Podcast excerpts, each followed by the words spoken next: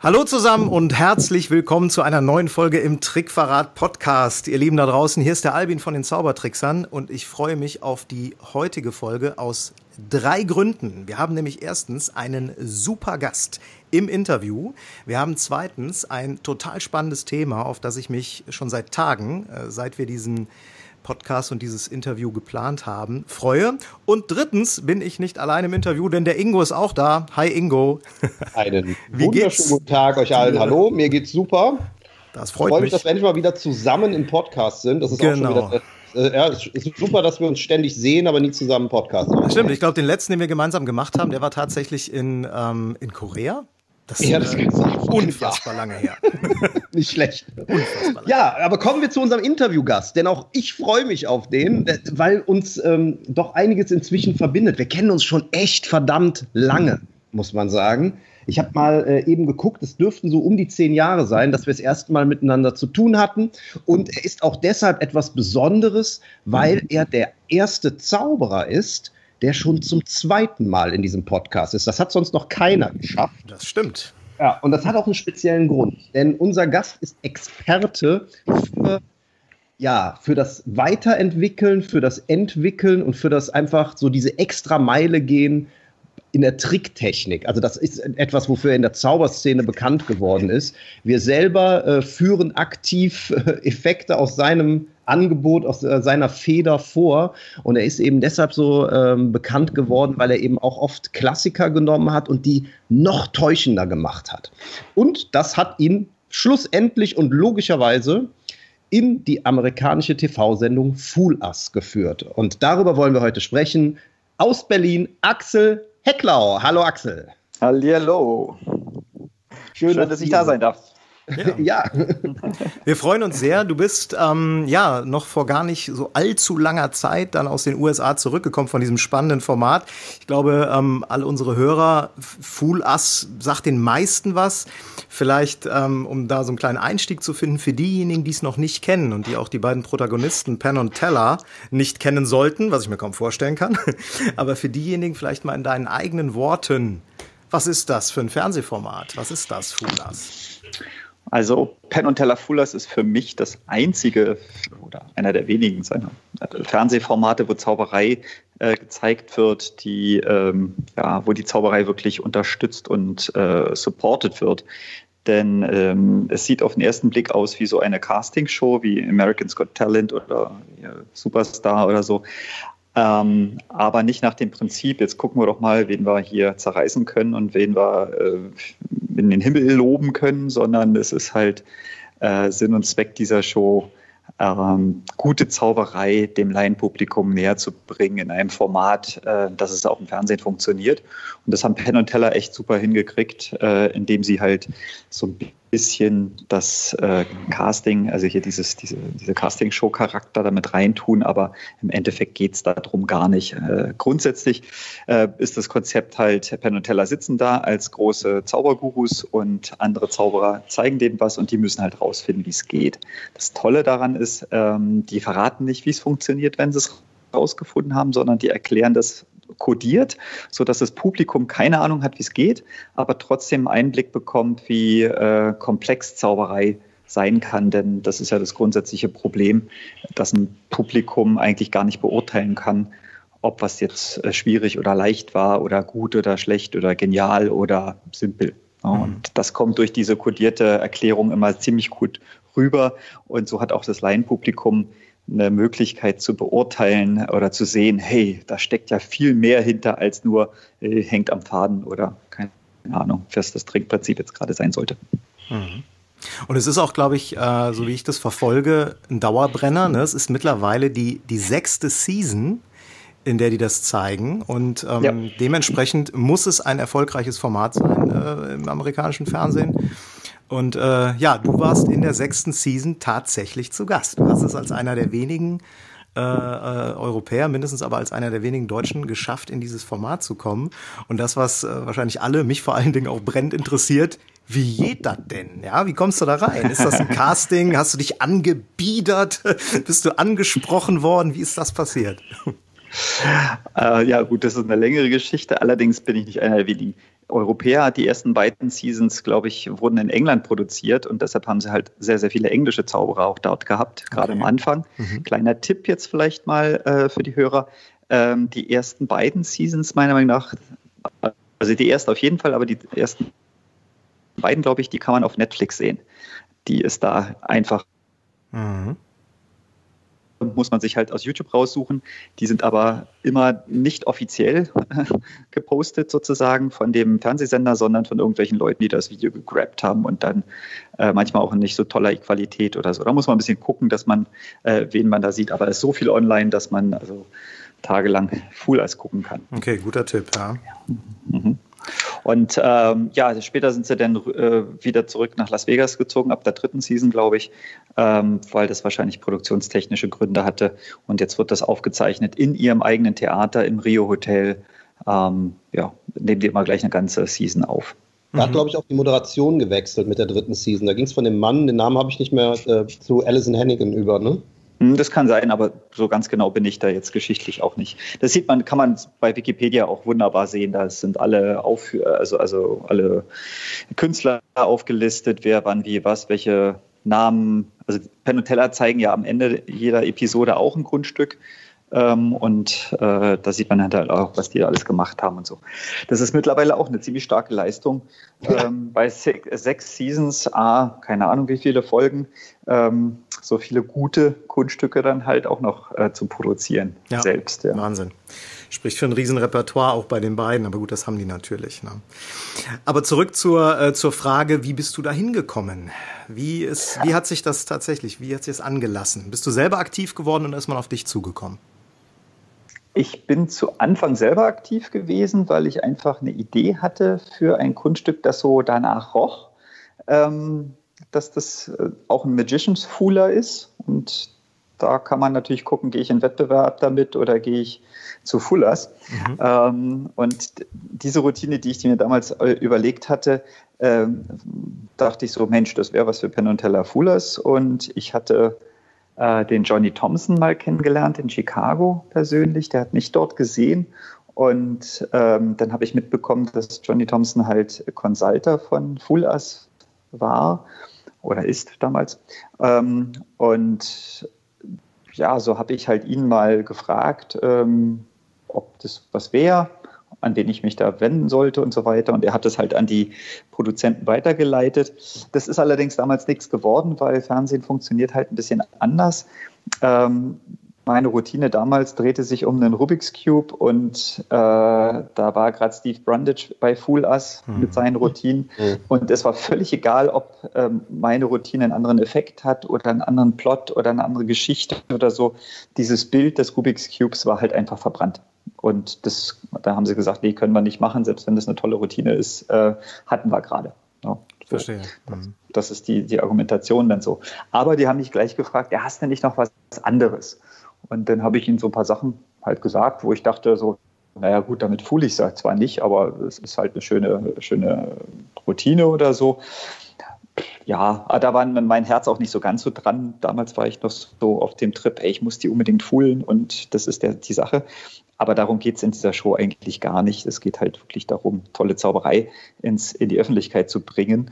Und dieses Fuhlen, ich meine, wenn man sich jetzt ein paar Folgen anguckt, da sind Fuhler dabei, wo man als Zauberer denkt, hey, was hat denn daran jetzt gefuhlt? Das ist ja Standard oder so. Und andere Sachen fuhlt sie, wo man denkt, ist doch klar, wie es geht. Und, und umgekehrt denkt man, äh, wieso sagen die jetzt, dass sie nicht gefühlt sind? Weil ich habe keinen Plan, so nach dem Motto. Ne? Mhm. Ähm, und die Erklärungen sind dann halt auch manchmal ein bisschen dünne und ähm, wie in deinem Fall, aber da kommen wir später noch drauf. trotzdem, trotzdem, trotzdem gilt es äh, äh dann halt nicht als Pooler. Aber gut, da kann ich auch ein bisschen was äh, noch nachher drüber zu erzählen. Mhm. Naja, und ähm, so hatte ich so einen kleinen ersten Anlauf und schon mal ja, Kontakt mit den, mit den Produzenten da mal oder die Leute, die das Casting da machen oder die, die Auswahl machen.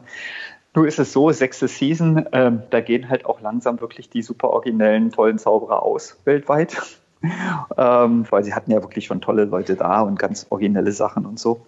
Und ähm, jetzt sind die beiden Produzenten in Europa gewesen und haben so richtig, ja, so eine Art Lecture oder Vortrag gehalten bei Zauberkongressen und haben gesagt, hier kommt, das ist Fullers, so sieht das aus und wer hätte denn was? Äh, die haben jetzt nicht verzweifelt gesucht, aber ähm, haben halt wirklich aktiv sind die auch in die Zauberszene gegangen und haben halt Ausschau gehalten. Und die waren in Frankreich auf einem Kongress, sie waren in Spanien auf einem äh, Festival. Ähm, mit einem kleinen Zauberkongress, den ich sehr empfehlen kann, in Vitoria äh, im Baskenland. Die, das ist ein öffentliches Zauberfestival, ähm, seit 30 Jahren, glaube ich. Ganz, ganz toll, so für die Öffentlichkeit wirklich. Das, da ist passiert Zauberei in der Bar, der Zauber, äh, auf, einem, auf einem riesengroßen Marktplatz für 2000 Leute, kostenlos. Äh, in Geschäften, also da zaubern Leute im Laden drin, aber das hm. Publikum steht halt vor dem Schaufenster und der Zauberer ist im Schaufenster. Also ganz andere Konzepte. Das ist sehr lustig, äh, ganz toll. Vittorio ist immer im September wohl. Ja. Und ähm, dort war ich halt gebucht, äh, um bei dem Festival da mitzumachen und ein Seminar zu halten und in der Show mitzumachen und so. Und die hatten, waren da halt, halt auch gebucht oder wie auch immer mit ihrem Vortrag für Fullers. Und da ist man sich so über den Weg gelaufen und, und kam wieder ins Gespräch. Und ich habe zwar den Vortrag gar nicht gesehen von den beiden und wie die das da aufgezogen haben und so, aber wir haben halt so an der Seite, naja, in der Bar, da wo die interessanten Sachen passieren. Da hat man sich dann unterhalten und hatte zwei Ideen, die ich dann machen konnte. Ich hatte ja nur gerade äh, die äh, Weltmeisterschaftsnummer ähm, da meinen Preis für bekommen und die Nummer eignete sich, fand ich, für Fullers auch sehr gut.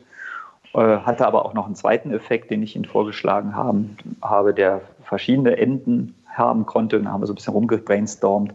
Also die sind da auch ziemlich offen und äh, ja, arbeiten gerne auch mit, was zu entwickeln oder so. Wenn die halt der Meinung sind, dass die Persönlichkeit oder die Geschichte oder was auch immer der Aufhänger da äh, sie interessant finden, mhm. ähm, ja, sie da motiviert sozusagen ähm, weiterzugehen. Aber ja, und so äh, kam es dann eigentlich zu einer Zusage ähm, schon dort, dass sie sagen, ja, wir wissen zwar noch nicht, was wir nehmen, ob wir den Führerschein nehmen oder das andere, ähm, aber du bist dabei, so nach dem Motto. Und das war im September und im Februar waren die Aufzeichnungen. Mhm. Das heißt aber, die beiden äh, Redakteure, äh, das sind Fachleute, ne? das sind Zaubererkenner und keine reinen Fernsehleute, wenn ich das richtig das verstehe. Sind, das sind schon Fernsehleute, die nicht so wahnsinnig viel Ahnung von Zauberei haben. Also mhm. dafür gibt es dann halt auch noch Consultant und so. Aber die haben schon ein Gespür nach sechs Seasons natürlich auch, wie Zauberei funktioniert, denke ich mal. Das haben sie gelernt in der Zeit. Und ähm, die haben aber ihren Blick aus der Fernsehsicht, auf mhm. klar, auf die Bilder, auf, die, auf den Plot, ob das äh, die, die, Regeln im Fernsehen sind ja schon andere als auf der Bühne. Ähm, da wird gekürzt, gekürzt, gekürzt, bis nichts mehr übrig bleibt. Also das ist, empfinde ich ganz fürchterlich. Äh, aber das ist halt so.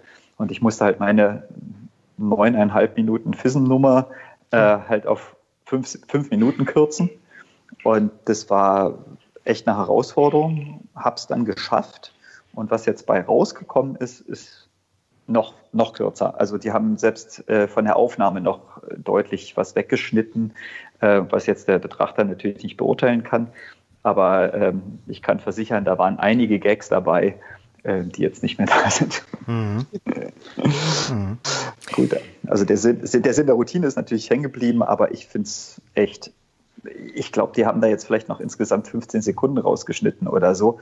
Und dadurch wirkt es für mich jetzt, der das alles kennt, irgendwie ein bisschen kastriert. Ja klar, du guckst da ja auch selbstkritischer drauf natürlich, weil du es genau weißt.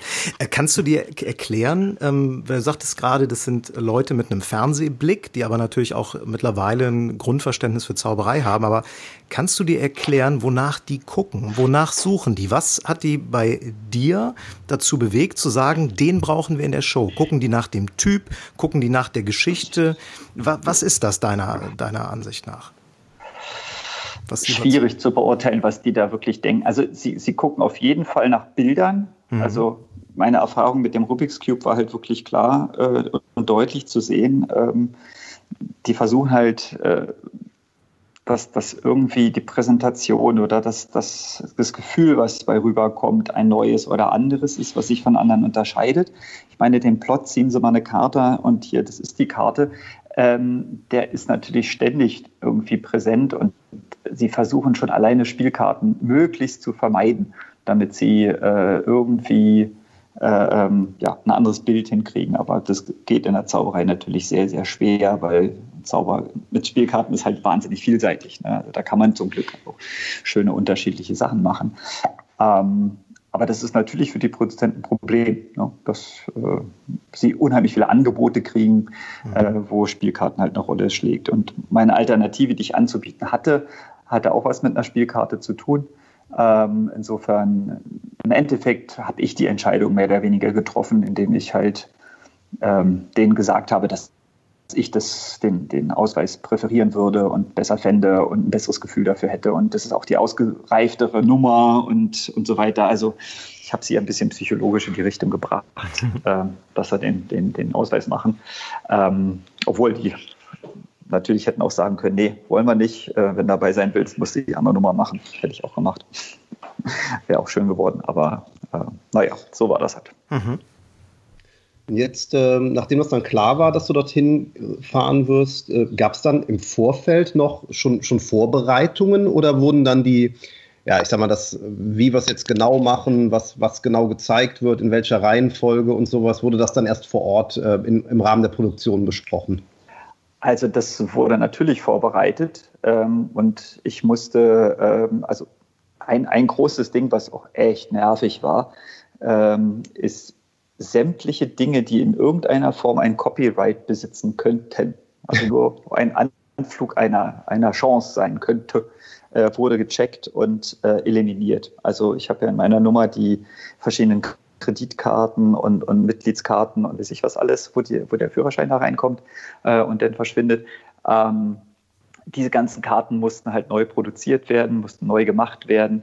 Ähm, und das ging also so weit, wo ich dachte, ihr spinnt. Also das, Deshalb war der Nutella-Gag nicht drin, ne? Ja, natürlich. Ist, der Nutella-Gag ist nicht drin, äh, Beate Use sowieso nicht. Äh, es hätte auch so nicht funktioniert, aber selbst ein Sexshop äh, wäre halt explicit gewesen. Ähm. Das ist ja eine Familiensendung. Ähm, mein mein Starbucks-Gag, äh, ähm, den haben sie total zusammengekürzt. Also Starbucks, normalerweise sage ich ja hier, das ist meine Starbucks Prepaid-Karte, 50 Euro kriegt man immerhin drei Kaffee für. Äh, das ist, Starbucks ging natürlich nicht. Also habe ich eine Coffeeshop-Karte designt äh, mit Grafiken, die die mir geliefert haben, wo die, die dann die Copyrights dran hatten oder die Copyrights gekauft haben.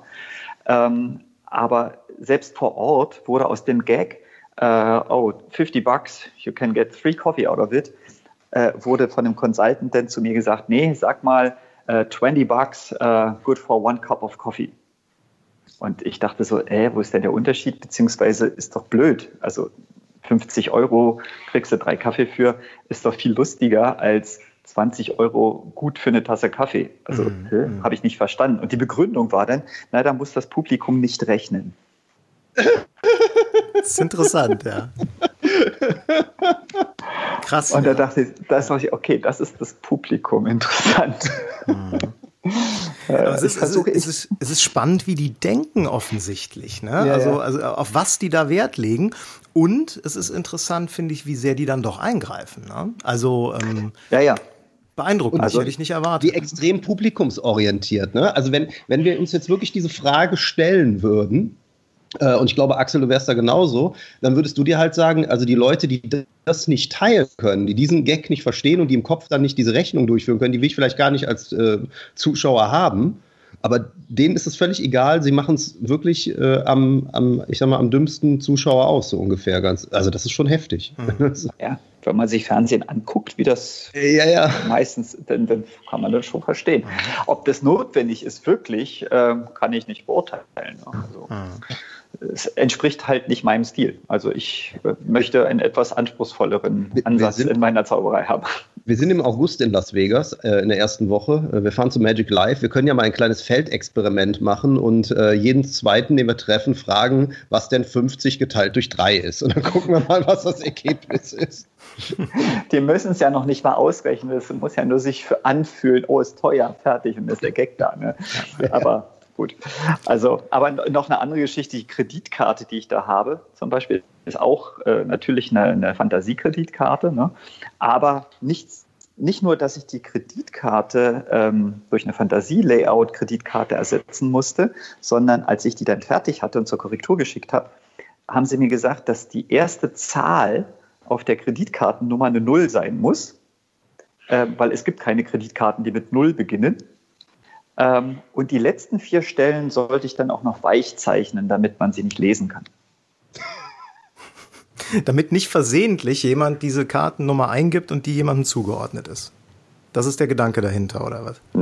Ich habe den Gedanken nicht nachvollziehen können, weil da steht Max Mustermann drauf sozusagen. Und ja, nee, ja. da steht schon Axel Hecklau drauf. Das habe ich entsprechend, glaube ich, reinretuschiert. Ich konnte mir nie vorstellen, dass man das hier lesen könnte, was auf dieser Kreditkarte drauf ist. Mhm. Aber darum muss man schon wieder sagen, die Kameras, die sehen alles. Ne? Ja, also HD. Die, die, die, die, nee, nee, nicht nur HD, die sind ja teilweise 20 Meter weit weg und zoomen so weit ran, dass du die Null formatfüllend im Fernseher siehst. Wahrscheinlich äh, ist es tatsächlich schon mal vorgekommen, dass in so einem Fall dann einer versucht hat, mit so einer Kreditkartennummer was anzustellen. Das ist schon hart.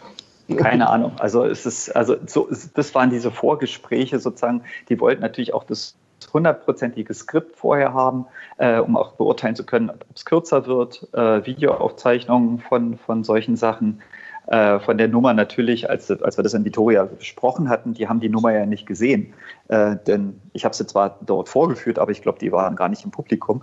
Ähm, das ging dann halt über Videos, äh, die, die äh, denn auch den Zauberconsultant, äh, Michael Close und Johnny Thompson sind ja die, die im Background sind und gucken, äh, was äh, zaubertechnisch äh, ähm, das ausmachen. Und die beiden sind auch die einzigen, die wissen, wie es funktioniert. Also das hat mich auch so ein bisschen überrascht, dass die wirklich eine riesen Geheimniskrämerei äh, in der Produktion machen. Also äh, wenn, man, wenn, man, wenn man da vor Penn und Teller steht und seine Nummer zeigt, dann sehen die wirklich eine Sekunde, bevor die, die Show losgeht, also deine Performance losgeht, sehen die erst, wer kommt.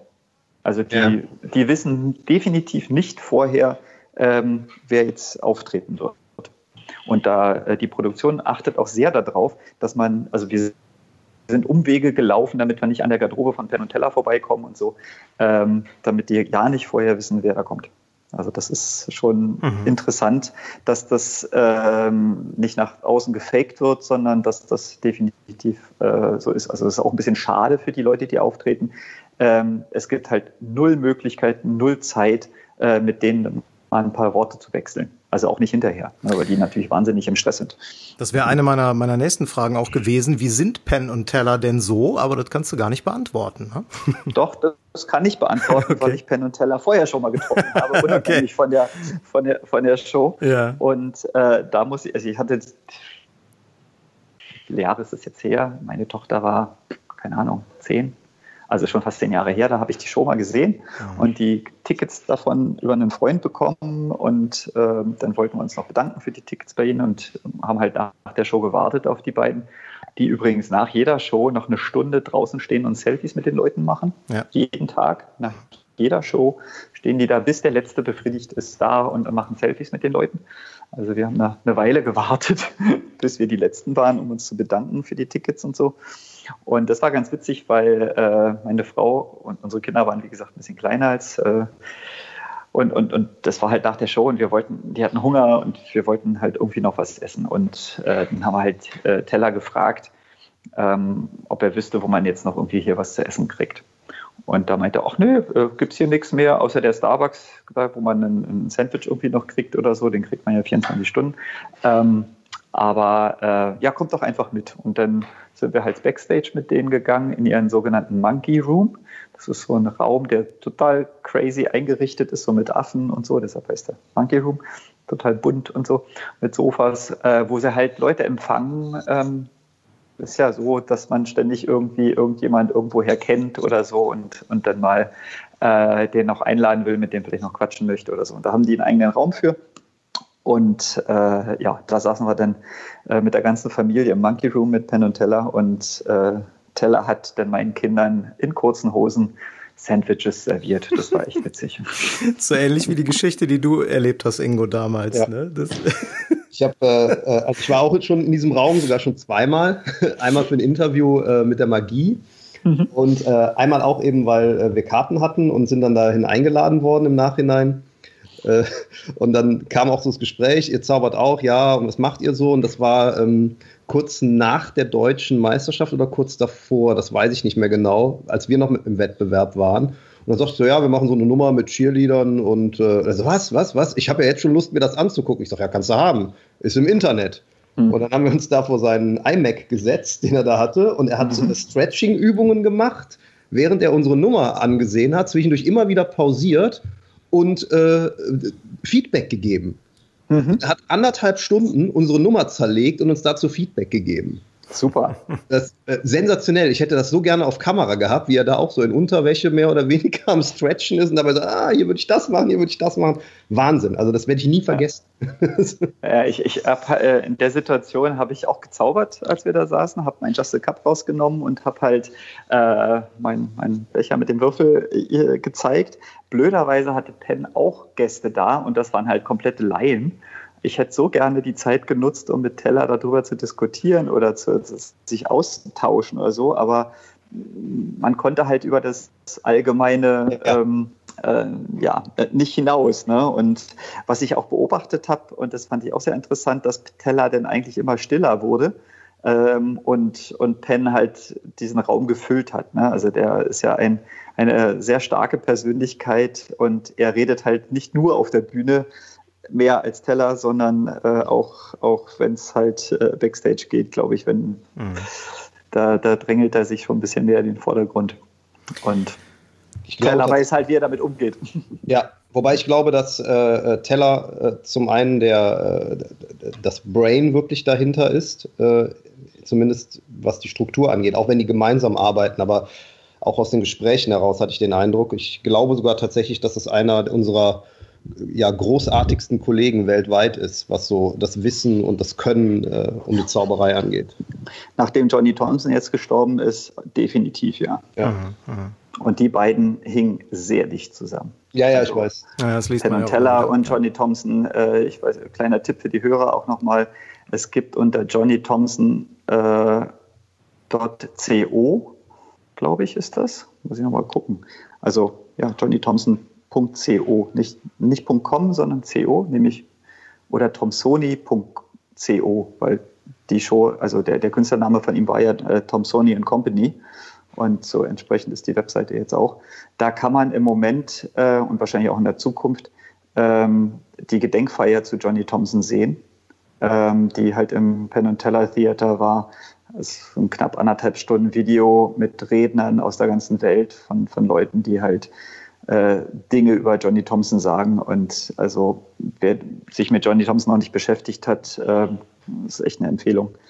Für mich ist Johnny Thompson einer der großartigsten Zauberer überhaupt gewesen. Und das ist auch eine Sache, die mir wirklich sehr, sehr nahe ging. Denn äh, als die Aufzeichnungen äh, für Penn und Teller Fullers waren, als ich im Februar oben war in Las Vegas, war es einer der Sachen, die mich am meisten gefreut hat, dabei zu sein, dass Johnny Thompson auf meine Nummer gucken wird und mit mir daran arbeiten wird und noch Verbesserungsvorschläge oder äh, kleine Details und so weiter daran zu arbeiten, weil er und Michael Close sind halt die, die Zauberbrains im Hintergrund von Foolers. Mhm. Und ähm, als ich dann kam und zur Probe kam, äh, war halt nur Michael Close da und ich habe mich halt gewundert, dass Johnny Thompson nicht da ist.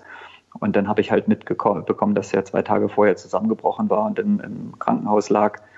Und das hat die ganze Produktion ziemlich überschattet. Und ähm, Michael Close hat halt den Job dann halt alleine gemacht und auch sehr gut, aber ähm, Johnny Thompson hat da echt gefehlt, beziehungsweise ähm, ich habe dann noch gefragt, ob man ihn im Krankenhaus versuchen kann oder äh, ob er das vielleicht möchte oder so. Also ich wusste ja auch nicht, wie schlimm es ist. Und ähm, so richtig viel Informationen habe ich da nicht bekommen. Ähm, und jedenfalls, als ich zurückgeflogen bin an dem Samstag, ist er dann verstorben. Also das war echt, mhm. ich habe ihn halt sehr, sehr, sehr knapp verpasst. Und ähm, dadurch, dass ich ihn halt 2013 war das, glaube ich, in Chicago äh, kennengelernt habe. Also ich habe nicht nur ein Essen mit ihm gehabt oder so, sondern ich habe auf so einem kleinen Kongress eine One-Man-Show gemacht und äh, hinterher ziemlich intensives, langes Gespräch mit ihm gehabt und so. Und er war total toll. Also es ist ein, also nicht nur ein genialer Zauberer gewesen und ein genialer äh, Typ vom Wissen über Zauberei und so weiter, sondern er war auch halt ein wahnsinnig netter Mensch. Also ich habe ihn halt gesehen, äh, wie er backstage, wir waren in so einer kleinen Gala dann zusammen. Er war natürlich die Schlussnummer. Und äh, wie die die ganze Gala backstage geprobt haben. Also er und Pam ähm, haben die, sind die Gags nochmal durchgegangen, weil es halt eine Nummer war, die sie halt lange nicht gespielt haben oder so. Ne? Und äh, so ein durch und durch Profi äh, hinten wirklich arbeiten zu sehen ähm, und, und nicht zu sagen, ach ja, scheißegal, macht jetzt nichts, sind ja bloß 100 Zauberer, die da vorne sitzen, äh, das machen wir mal schnell und so. Überhaupt nicht. Jeder Auftritt war super wichtig und war, war der, der, wo man das Beste geben musste. Also das war sehr interessant zu beobachten auch. Naja, und weil ich diese, diese Erlebnisse mit ihm hatte, ähm, hatte ich mich halt sehr, sehr gefreut, äh, ihn wiederzutreffen. Und das hat halt leider nicht geklappt. Mhm. Tja, so ist das. Trotz allem finde ich ähm, total total spannend dazu zu hören, weil das ja wirklich so ein, das ist ja so ein Backstage-Blick. Ne? Jetzt mal über Penn und Teller haben wir gerade gesprochen.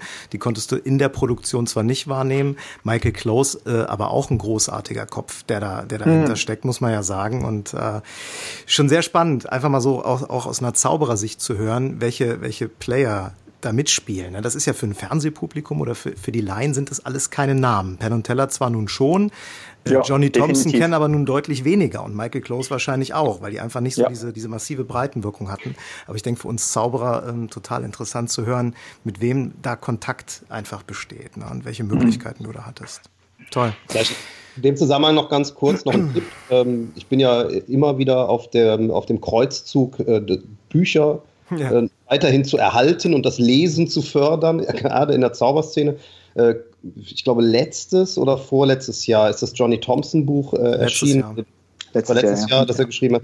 Das Buch ist ganz fantastisch. Es ist etwas hochpreisiger als vielleicht andere Bücher, aber ähm, ganz ehrlich, äh, das lohnt sich absolut. Also wer jetzt sagt, Mensch, ich habe jetzt Lust auf Johnny Thompson bekommen, äh, guckt mal, dass er das Johnny Thompson Buch bekommt lustige Kleinigkeit äh, dabei, die ich auch gerade jetzt erst in der Gedenkfeier von Johnny Thompson da gesehen habe, als ich dieses Video angeguckt habe, äh, zu dem Buch, der ähm, Jamie Ian Swiss, der das ja geschrieben hat, äh, für Johnny Thompson oder mit Johnny Thompson ist halt wohl auch sehr, sehr eng mit ihm befreundet und das merkt man bei diesem Video auch, dass es ihm sehr, sehr nahe ging. Hat halt über dieses äh, Buch halt auch geredet uns vor allen Dingen auch äh, David Ben, der es, glaube ich, rausgebracht hat, bin ich mir jetzt nicht ganz sicher. Ähm, hat darüber geredet. Und Johnny Thompson hat die erste Auflage. Er wollte, dass jedes einzelne Buch eine Collectors Edition ist und hat jedes einzelne Buch doppelt signiert. Also einmal als Johnny Thompson und einmal als The Great Tom Sony. Ja. Ähm, das heißt, er hat die erste Auflage waren 1500 Exemplare, hat er alle von Hand signiert. Und auch die zweite Auflage, ähm, aber die erste war innerhalb kürzester Zeit voll verkauft, von zwei Monaten oder so war das wohl weg, ähm, hat er signiert ähm, sodass die wertvollsten Bücher, und davon gibt es wohl nur sechs auf der Welt, äh, sind die, die nicht signiert sind. Sehr schön. Ja, die, die zählen nicht zu, äh, die sind nicht in meinem Bücherschrank, weil meine sind auch signiert. Nein, äh, Ingos leider auch. Ne? Ja, aber ich bin auch froh, dass es signiert ist. Also ja, mit, ja, ich, ich, will sowas ja eh nicht verkaufen. Ich äh, bin kein Mensch, der die Bücher wieder verkauft. Ja, das war auch so. Ich habe ich hab Johnny Thompson halt eine E-Mail geschrieben, als ich gesehen habe, sofort als ich gesehen habe, dass das Buch rauskam, habe ich gesagt, äh, habe ich ihm eine E-Mail geschrieben, ich möchte es bitte gerne von dir direkt kaufen weil A, wollte ich, dass er die, die Kohle zu 100 Prozent kriegt und nicht äh, der ganz, die ganze Händlergeschichte da an jemand anders geht. Und außerdem wollte ich es natürlich signiert haben und ähm, habe ihm eine E-Mail geschrieben und nach dem Motto, ob ich es denn bei ihm kaufen könnte und ob er es mir signieren würde. Und dann kam halt die E-Mail zurück nach dem Motto, keine Sorge, kauf's mal ganz normal. Ich habe alle signiert. Ja, sehr schön. Wo wir gerade bei, bei Tipps, die so ein bisschen ja ähm, ein Nebenthema sind, auch sind ähm, zum Thema Johnny Thompson und Teller. Es gibt ein Video, äh, auch bei YouTube habe ich es schon gefunden, müsst ihr einfach mal nachsuchen, wo ähm, Teller den äh, Sony und Company Act spielt. Mhm. Ähm, dazu ist auch ähm, in dem Buch, weil Teller äh, ein Vorwort auch in diesem Buch verfasst hat, relativ viel beschrieben, wie, ähm, wie komplex und wie aufwendig es war für Teller, diese Rolle einzunehmen. Ist also auch ein, ein echter äh, Tribut an Johnny Thompson, dass er das gemacht hat. Und äh, das gibt's äh, auch bei YouTube. Das lohnt sich auch einfach mal da reinzugucken. Es ist, es ist nicht ist, Thomsonian Company, aber es ist großartig, das zu sehen. Das ist es ist eins zu eins die Nummer absolut, von, von, ja. von Thomsonian Pam. Ja. Ähm, und sie ist halt auch von Johnny Thompson einstudiert ja. worden. Also er, er kennt halt wirklich jede kleine Feinheit und das fand ich super interessant zu betrachten, weil wenn man sich John, äh, Johnny Thompson mit der Nummer anguckt und jetzt Teller als Johnny Thompson oder als Thomsonian Co. mit der gleichen Nummer, wo wirklich jeder Move von, von, vom Meister sozusagen einstudiert wurde, Johnny Thompson ist um Längen besser. Ja, ich meine, äh, äh, Teller ist, ist, ist gut, klar, ist auch ein guter Mann, aber äh, diese Nummer, die fällt so ab. Äh, mit, also da merkt man sehr, sehr schön, dass Klauen einfach nicht funktioniert. Und das ist ja noch nicht mal geklaut, sondern das ist vom Meister sozusagen geteacht. Und, ja, ja. Ist, und trotzdem kommt er nicht annähernd äh, äh, dran. Ne? Also es ist, ist, wahnsinnig äh, interessant, äh, äh, beides im Vergleich zu sehen. Das stimmt. Okay, dann kommen wir mal zurück zu zur Show, äh, ja. würde ich sagen, nach diesem kleinen Exkurs äh, zum wunderbaren Johnny Thompson.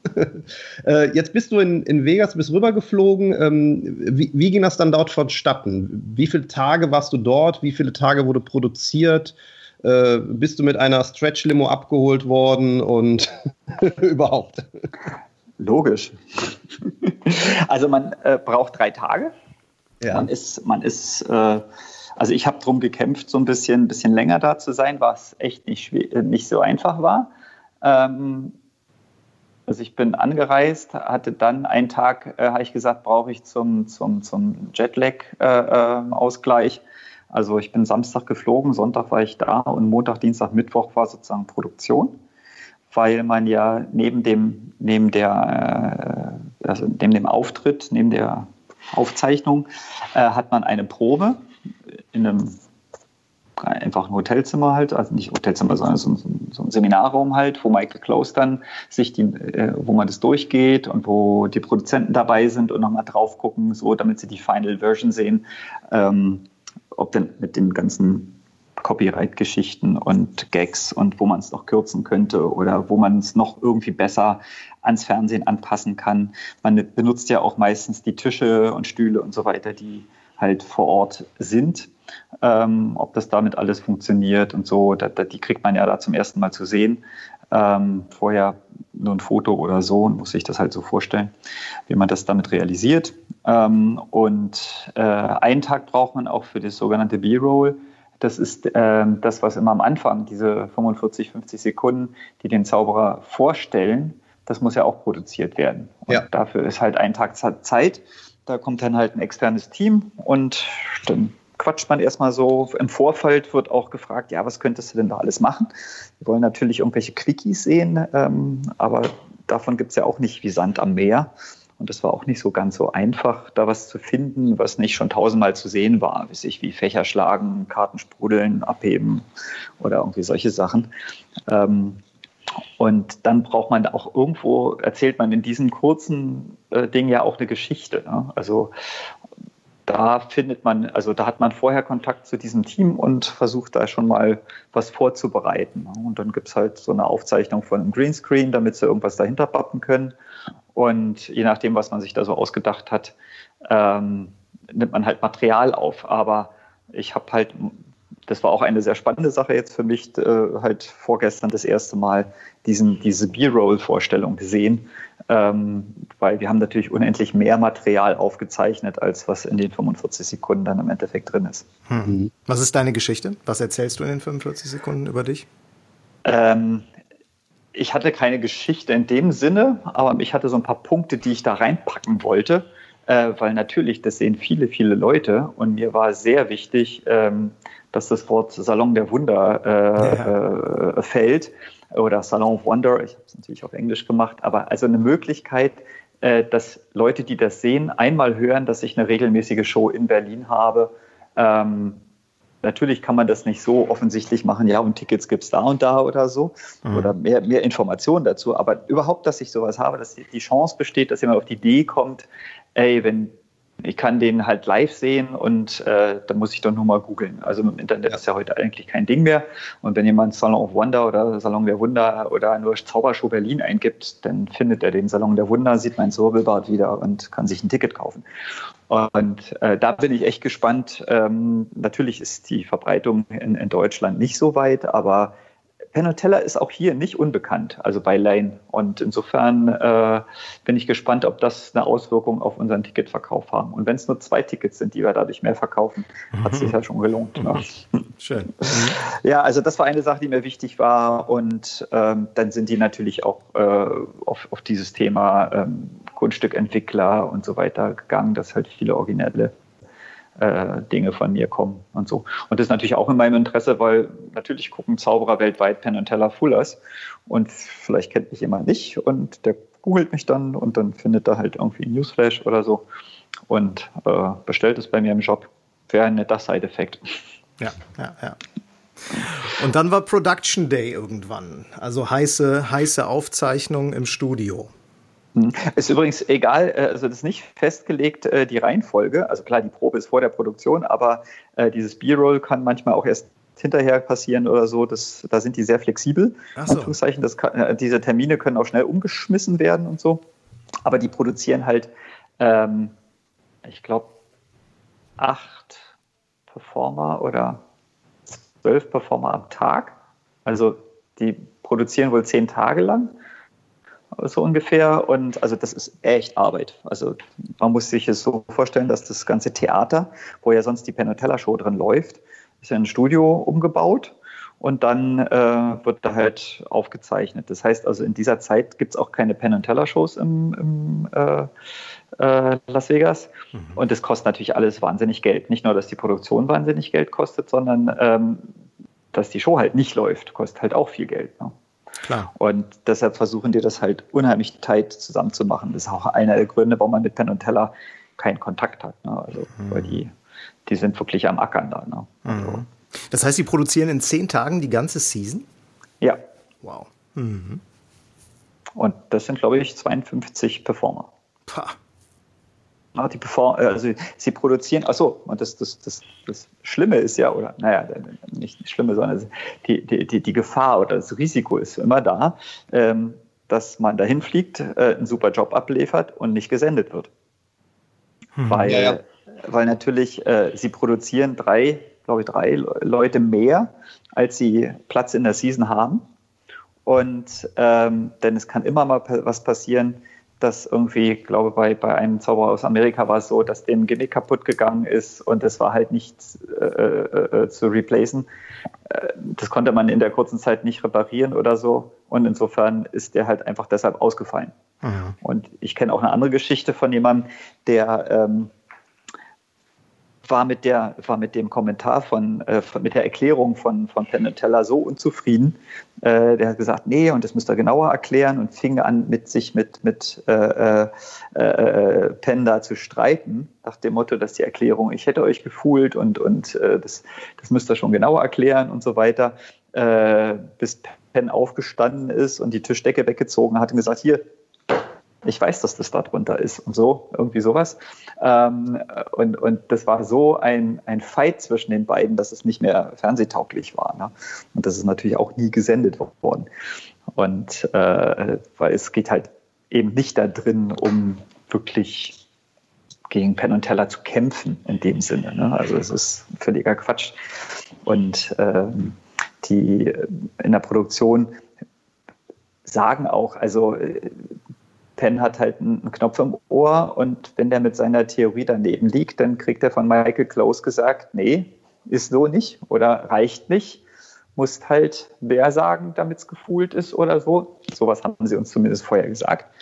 ähm, und in dem direkten Briefing vor der Produktion kam der eine Produzent auch an und hat gesagt, so, okay, ähm, also wenn Penn und Teller der Meinung sind, äh, sie sind nicht gefühlt und da euch da eine Erklärung gemacht hat, fangt da jetzt nicht großartig an zu diskutieren oder so. Ähm, sollte das der Fall sein, dass die völlig daneben lagen und ähm, ihr ungerechtfertigt in Anführungszeichen äh, als nicht gefühlt geltet oder so, nickt schön dazu, bedankt euch, geht, geht von der Bühne.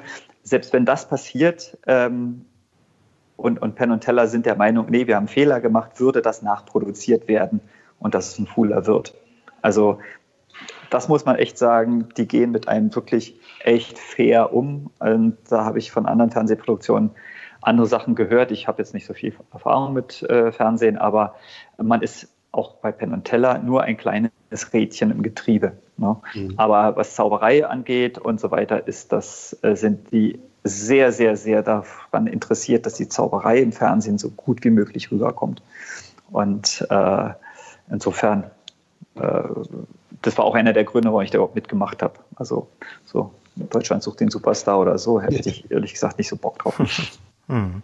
Das, das, war auch der Grund, warum du also nicht diskutiert hast, äh, ob ja. der doch etwas dünnen Erklärung, zumindest der dünnen Erklärung, die im Fernsehen gesendet wurde. Ich weiß nicht, ob da auch was geschnitten wurde, aber ich habe nee. so gedacht, naja, Erklärung, nicht so sicher, ob die wissen, wie es geht. Bei der Erklärung, ich bin auch von der Bühne gegangen äh, mit diesem schalen Gefühl, das weiß ich jetzt nicht, äh, ob das jetzt, äh, hm, also ich war halt selber ein bisschen gemischte Gefühle sozusagen. Das hat man dir angesehen, wenn man dich kennt. und aber wie gesagt, durch dieses Briefing am Anfang und sagt, dachte ich so, hm, okay, aber wenn man da ist und wenn man da sich so ein bisschen länger mit beschäftigt, merkt man auch, dass es im Endeffekt, also im Vorfeld auch schon, habe ich gemerkt, ey, bei der Show geht es nicht darum zu fuhlen. Also das ist, das ist der Aufhänger nach außen hin. Äh, es, es geht darum, eine gute Show abzuliefern, tolle Zauberei zu zeigen ähm, naja, und da muss halt einer mal fuhlen und einer mal nicht fuhlen. Ich meine, da haben Leute gefuhlt mit Standardzeugs, äh, bloß weil sie einen großen Namen hatten, würde man jetzt vermuten ja. ähm, oder so. Aber äh, was da, wenn man sich die Copperfield-Season äh, jetzt anguckt, hier die, äh, Penn und Teller gegen Copperfield, naja, ja. also ich, da ja, muss ich sagen, ist schon mhm. ziemlich schlecht gespielt. Äh, das ist schön geskriptet, aber nicht so wahnsinnig überzeugend. Das stimmt. Ja, das, und, und den Trick, den sie sich da ausgedacht haben, naja, egal. Also ich habe es ähm, auch schon beobachtet. Also mir fällt jetzt spontan Jeff McBride mit den Wasserschalen ein. Ja, ja, klar. Mhm. Also das äh, stimmt schon. Aber äh, das ist ein ganz interessanter Punkt, den du da ansprichst, weil ich habe auch schon äh, Diskussionen mitbekommen. Ich kann jetzt nicht mehr genau sagen, ob es live oder im Internet war. Sowas vermischt sich ja auch. Mhm. ähm, wo, wo dann ähm, sehr, ich sag jetzt mal, Kunst die sehr viel Wert auf Kunst und Zauber, Zauberkunst gelegt haben, ähm, Menschen dann gesagt haben, ja, das kann nicht sein, dass wir eine Sendung Fool Us nennen, weil es geht ja gar nicht ums Foolen, äh, was ich übrigens anders sehe. Es geht schon darum, die Leute zu täuschen in der Zauberei, das ist ein wichtiger Punkt. Aber ähm, das ist genau das hast du jetzt quasi entkräftet. Es äh, heißt zwar Fool Us und es ist der Aufhänger, aber das ist bei weitem nicht das einzige Ziel dieser Sendung. Nein, überhaupt nicht. Also dieses Ding heißt Fool Us. Also ich, ich muss dazu sagen, Penn und Teller sind extrem intelligente Typen, äh, die wissen äh, schon, was sie tun. Und äh, Fool Us heißt das Ding, weil man es nur so äh, dem Fernsehen verkaufen kann. Ne? Ja. Also das Fernsehpublikum funktioniert halt so. Und wenn man, ich glaube, äh, insgeheim lachen sich ins Fäustchen, dass sie es schaffen, äh, äh, dem, dem Durchschnittspublikum im Fernsehen äh, ein bisschen stilvollere Sachen unterzuschummeln. Also ja. unter dem Decknamen, äh, Deckmantel des Wettbewerbs, des, äh, ich meine, wenn man sich bedenkt, dass der Preis, den man da gewinnen kann, ein Auftritt in deren Show ist. Also normalerweise wird man ja bezahlt dafür, dass man irgendwo auftritt. Ne? Und das ist jetzt die Ehre, dass man da auftreten darf. Also das kann man so oder so sehen. Ähm, natürlich ist es eine Ehre und, und, natürlich ist es ein großes Ding, da dabei gewesen zu sein, emotional. Und man macht sich auch keine Vorstellung, welche Größenordnung das eigentlich äh, aus, ausnimmt, weil CW kennt hier keiner den Fernsehsender. Ähm, und ich habe dann mal gefragt, wer ist eigentlich CW oder was ist, welche Größe? Also ich, ich, wusste nicht, ob das jetzt irgendwie so ein lokales Ding da irgendwie ist oder so. Ähm, die ersten konnten mir das gar nicht beantworten. Erst als ich im Interview mit CW dann war, habe ich die das nochmal gefragt und dann habe ich gesagt, ja, das ist ein Zusammenschluss von CBS und Warner Brothers. Mhm. Und das ist schon eine Nummer. Ne? Mhm. Also, und, ja. wenn man sich dann, und wenn man sich dann die Einschaltquoten anguckt oder die Klickzahlen äh, bei den Videos, äh, die im Internet sind, äh, die sind halt einfach mal sechs- bis siebenstellig. Und das nimmt äh, äh, Größenordnung an, die kann man sich, wenn man halt Kleinkünstler ist, nicht, nicht vorstellen. Also ich, ich, weiß jetzt auch nicht, also mein, mein, Video ist jetzt 24 Stunden online und hat 4000 Klicks drauf, wahrscheinlich jetzt schon 4.500, keine Ahnung. Super. Das ist, sind, sind für mich Klickzahlen, äh, da träume ich von. Ja. Und innerhalb von 24 Stunden und das kann halt 200.000, 500.000 werden, keine Ahnung. Und ähm, die, Welt ist halt groß und das hat man nicht so im Überblick. Ähm, und wenn man dann da in, in, in dieser Größenordnung plötzlich mitspielt, ähm, das fühlt sich schon cool an. Schalt die Monetarisierung ein. ja, genau. Vielleicht in, in, dem Zusammenhang, Axel, die, ähm, du hast gerade gesagt, emotional ist das natürlich was Besonderes, äh, gerade auch dieses, dieses ganze, diese ganze Produktion zu erleben, äh, das Backstage-Feeling zu erleben, allein ich sag mal, in der Umgebung. Ne? Ich meine, du fliegst nach Vegas für eine Fernsehproduktion. Das ist ja für sich genommen schon mal toll. Aber darüber hinaus, also wenn du mal diesen, diesen ganzen persönlichen, emotionalen und Erlebnisteil, nenne ich es jetzt mal, der da definitiv ja drin steckt, wenn du das mal ausblendest, was versprichst du dir davon noch, dass du in der Show warst? Mit welchen Gedanken bist du da noch reingegangen oder vielleicht auch zurückgekommen? Du hast eben was, du hast eben erwähnt, Ticketverkauf Salon der Wunder. Das ist, ne, mhm. ne, wir, ein sehr, sehr wirtschaftlicher, sehr weltlicher, nachvollziehbarer Grund. Gibt es darüber noch was? Ist das, sagst du, das muss der Fame-Durchbruch auf Social Media werden oder äh, ist es eher erlebnisorientiert, dass du sagst, das muss ich mal gemacht haben und es hat sich auch gelohnt? Also für mich ist das, äh, gibt es keinen anderen Grund noch dazu, diese Emotionalität und das gemacht zu haben und äh, das ist cool und äh, ähm, ist irgendwie so ein Schritt. Äh, dieses Erlebnis, das ist super. Das ist es und, äh, und ich habe nie äh, in meinem Leben die, das Ziel gehabt, ich will meine eigene Las Vegas Show haben, ich will berühmt werden oder sonst was. Ähm, ich bin extrem glücklich damit, mit dem, mit dem Fame, den ich habe, äh, dass mich halt in einer ganz kleinen Szene sozusagen mich ein paar Leute kennen und schätzen ähm, und ich auf einem Zauberkongress äh, äh, gekannt werde, das ist schön. Aber wenn ich über die Straße gehe, kennt mich keine Sau. Und das finde ich super. Äh, denn wenn ich mir Leute angucke, wie Sascha Grammel zum Beispiel, den ich gut kenne und oder kannte, ähm, und wir gemeinsam angefangen haben zu zaubern da und so, und er jetzt so berühmt in Deutschland ist, dass er 50 Meter vor seiner Familie auf der Straße laufen muss, um sie zu schützen, äh, das ist ein Preis, den ich nicht zahlen möchte. Also mhm. das, so berühmt möchte ich bitte nicht sein. Und äh, insofern war es nie mein Ziel, wie viele äh, sind ja sehr, sehr ehrgeizig und sagen, ja, jetzt mache ich Penn Teller, dann mache ich American's Got Talent und dann mache ich das und dann mache ich das und dann habe ich meine Show, wie Matt Franco zum Beispiel, der American's Got Talent gewonnen hat und der hat jetzt seine Headliner-Show in Las Vegas und die ist super und die Leute lieben ihn und er verkauft Tickets mehr und, und, und teurer als Copperfield. Ähm, das war nie mein Ziel. Also und insofern ist dieses Erlebnis äh, ähm, ganz definitiv im Vordergrund. Und ähm, wenn da so ein Zeiteffekt ist, dass ich dadurch ein paar Tickets in Berlin für, für, für meine kleine Show verkaufe, das wäre natürlich toll. Ähm, aber das ist nicht kalkuliert. Also Kann ich, ich wollte nur nicht. Ja. Ich, ich wollte es nur nicht äh, die Gelegenheit verpassen, es erwähnt zu haben. Ne? Ja, so. ja, ja. Nein, kann ich, kann ich sehr, sehr gut nachvollziehen. Du hast da einfach ein paar Punkte auf deiner Wunsch, Traum, Bucketlist, wie man auch immer das nennen mag ähm, die äh, auch noch auf unserer stehen. Ne? Also du bist beispielsweise schon mal im Magic Castle gewesen. Ne? Mhm. Das ist auch noch so ein Thema, das habe ich auch noch auf meiner Liste. Das möchte ja. ich auch mal erleben. Und zwar um des Erlebens willen. Ne? Weil ich bin ja nun mal auch genauso wie Ingo oder wir alle drei, da können wir, glaube ich, da sprechen wir, glaube ich, aus einer Richtung. Wir, wir sind ja nun mal auch begeistert von dem, was wir tun. Und das ist eine große, große Leidenschaft. Und die, äh, die, die fütterst du natürlich mit solchen Dingen wie Magic Castle die, oder mit Fulas. Ne? Kann ich, kann ich sehr gut nachvollziehen, was du sagst, ja. Also das Coole ist einfach bei Fullers zu sitzen. Ich meine, die machen, sind ja wirklich so eine Geheimniskrämer und man muss dann unterschreiben, dass man das keinem erzählt und, und um Gottes Willen so und so viel Strafe zahlen, wenn man das vorher bei Social Media postet oder so. Ähm, also es ist, es ist echt schwierig, äh, es nicht, also es für sich zu behalten sozusagen, ähm, weil man ja dann auch irgendwann die Kontrolle verliert, ne? wenn man es irgendjemandem erzählt so oder ihm Dritten erzählt, dass der es dann irgendwann postet und dann geht's rum. Ja. Ähm, und insofern, die sagen auch nicht, wer halt noch so da ist. Ne? Und dann äh, versuchen die halt auch die Künstler untereinander voneinander abzuschotten. Allerdings im Hotel, im Buffet äh, trifft man sich sowieso. Also da, da kriegt man dann mit, wer noch in der Season mit dabei ist.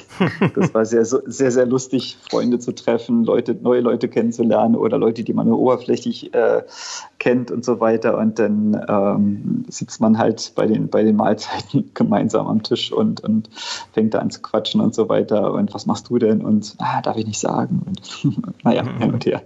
Das ist, das ist schon ein witziges Erlebnis, äh, wenn man halt vor Ort dann halt mitkriegt, wer noch so da ist. Mhm. Wo du gerade bei diesem äh, sozialen Aspekt bist, ähm, gibt es denn nach der Aufzeichnung irgendwie noch ein, ein großes Get-Together oder so? Und, äh no. Du gehst aus, hast deine Aufzeichnung hinter dir und dann danken sie sich herzlich und dann gehst du halt aufs Zimmer. oder an die Bar und, und verabredest dich ja natürlich mit Leuten, die du dann da getroffen hast. Schon klar. So. Aber von offizieller Seite passiert null, gar nichts. Also eine After-Show-Party oder sowas, nein. wo dann die ganzen Fuller und Pen und Teller und man sitzt nein, nein, man, man, und man, zeigt sich Kartentricks. Die Leute, also da man die bei der, bei der Aufzeichnung ja der andere nicht dabei ist und ähm, also selbst bei der Probe musste ich mich irgendwie in ein auf dem Fußboden markiertes Karo stellen, damit ich den Monitor sehe, nicht sehe, der die Bühne filmt, also wo die Bühne drauf zu sehen war, um nicht zu sehen, wer da gerade auf der Bühne ist und probt. Oh ähm, also so weit ging das.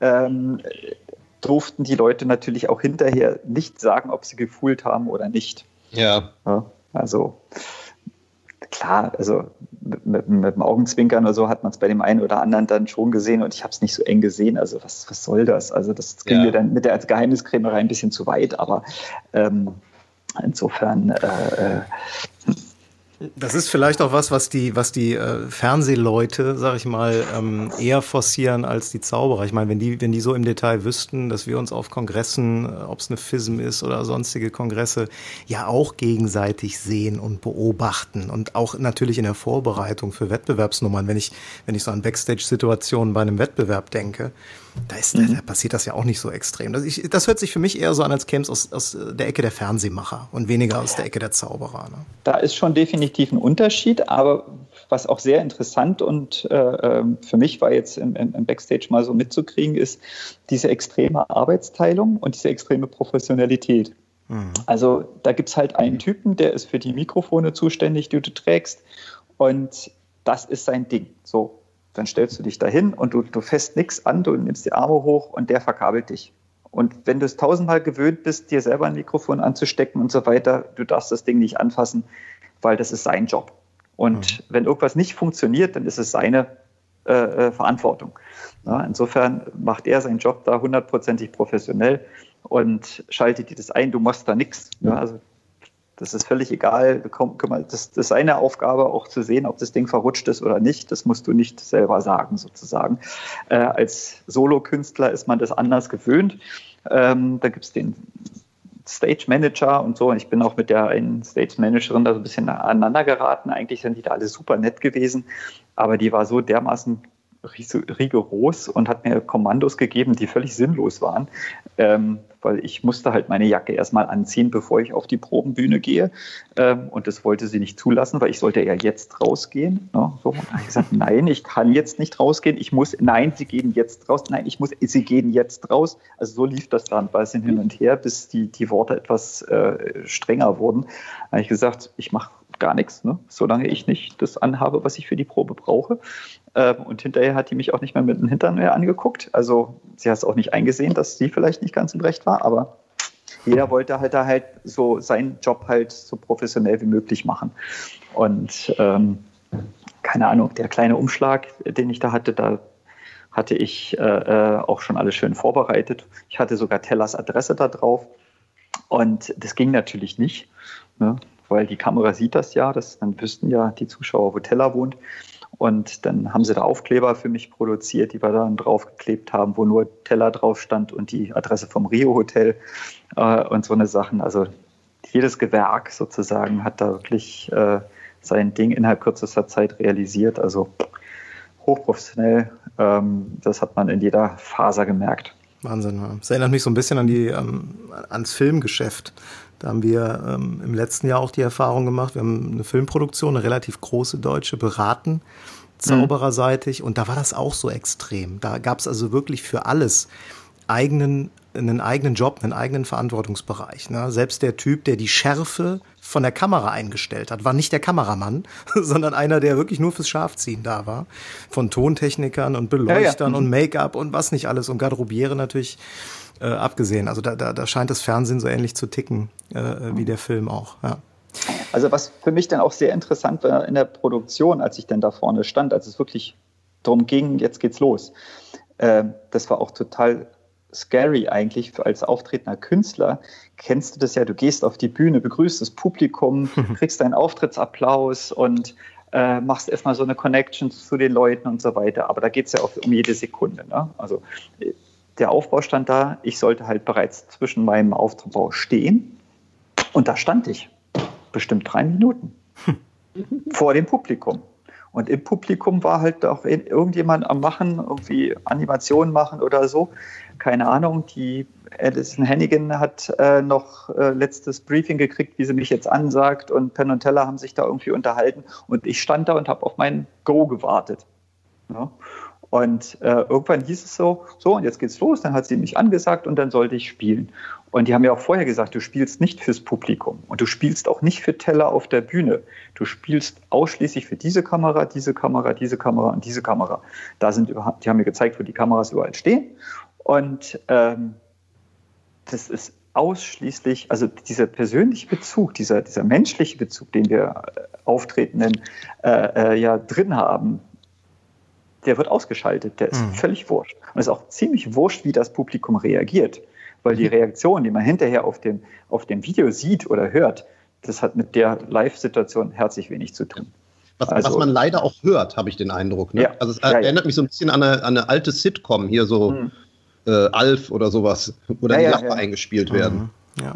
Das stimmt.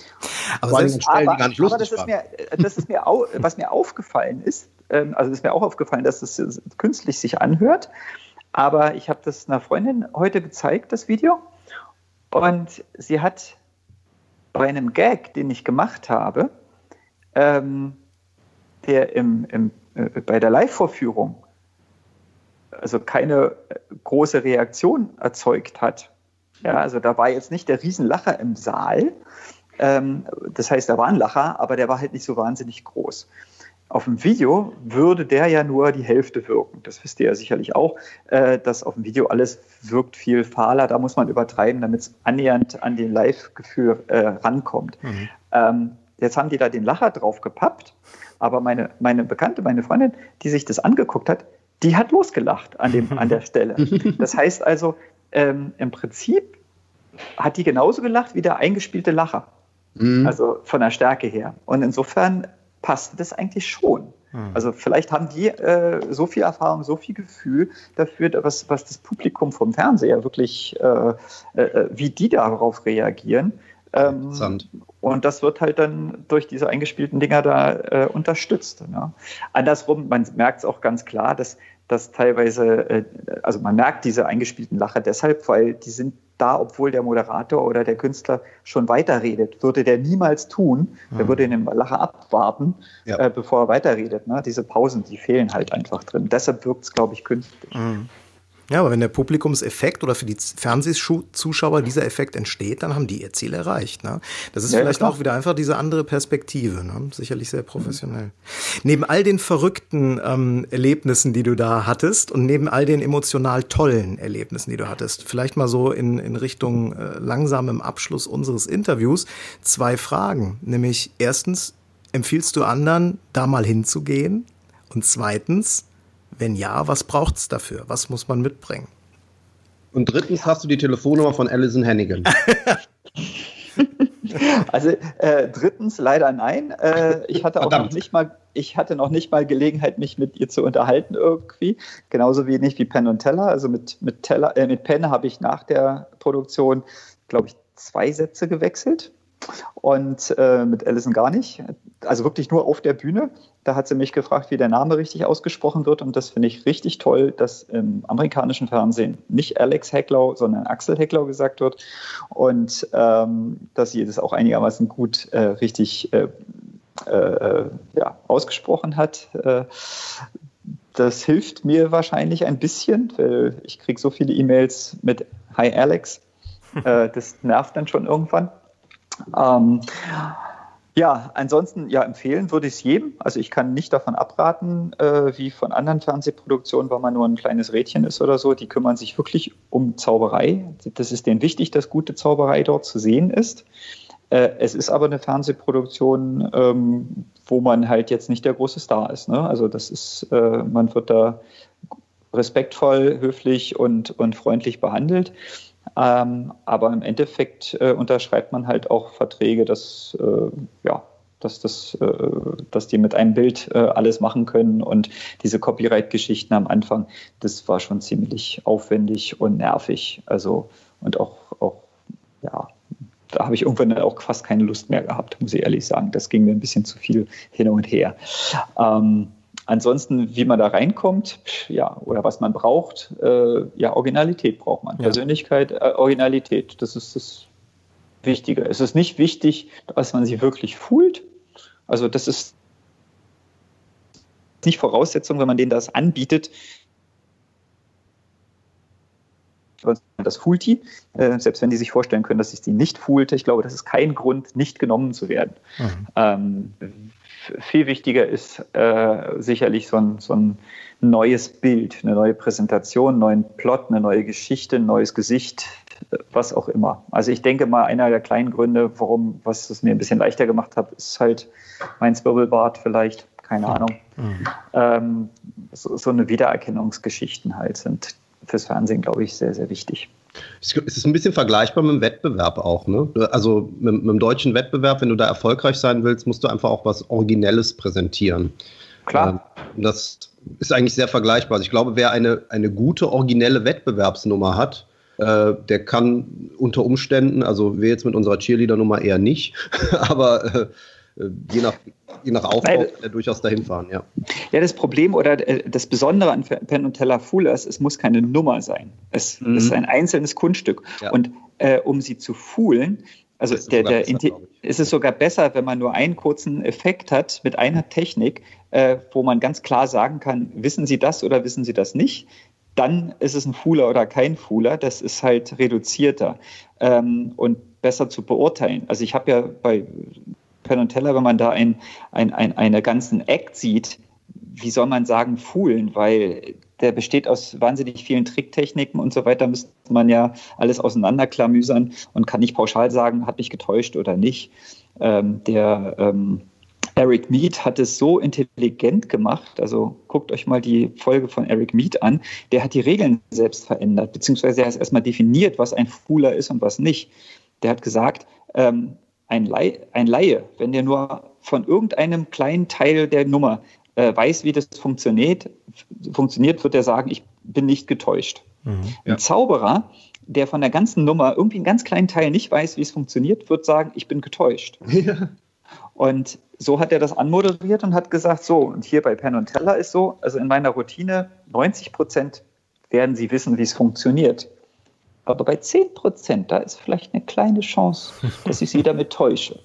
Und um die 10 Prozent geht's. Super. Dann hat er seine Münzroutine gezeigt und natürlich hat er sie gefühlt, weil bis ins Detail können sie nicht alles nachvollziehen. Ja? Also er hat sozusagen das Setup äh, äh, äh gesetzt und es war genial. Also, Sehr gut, ja.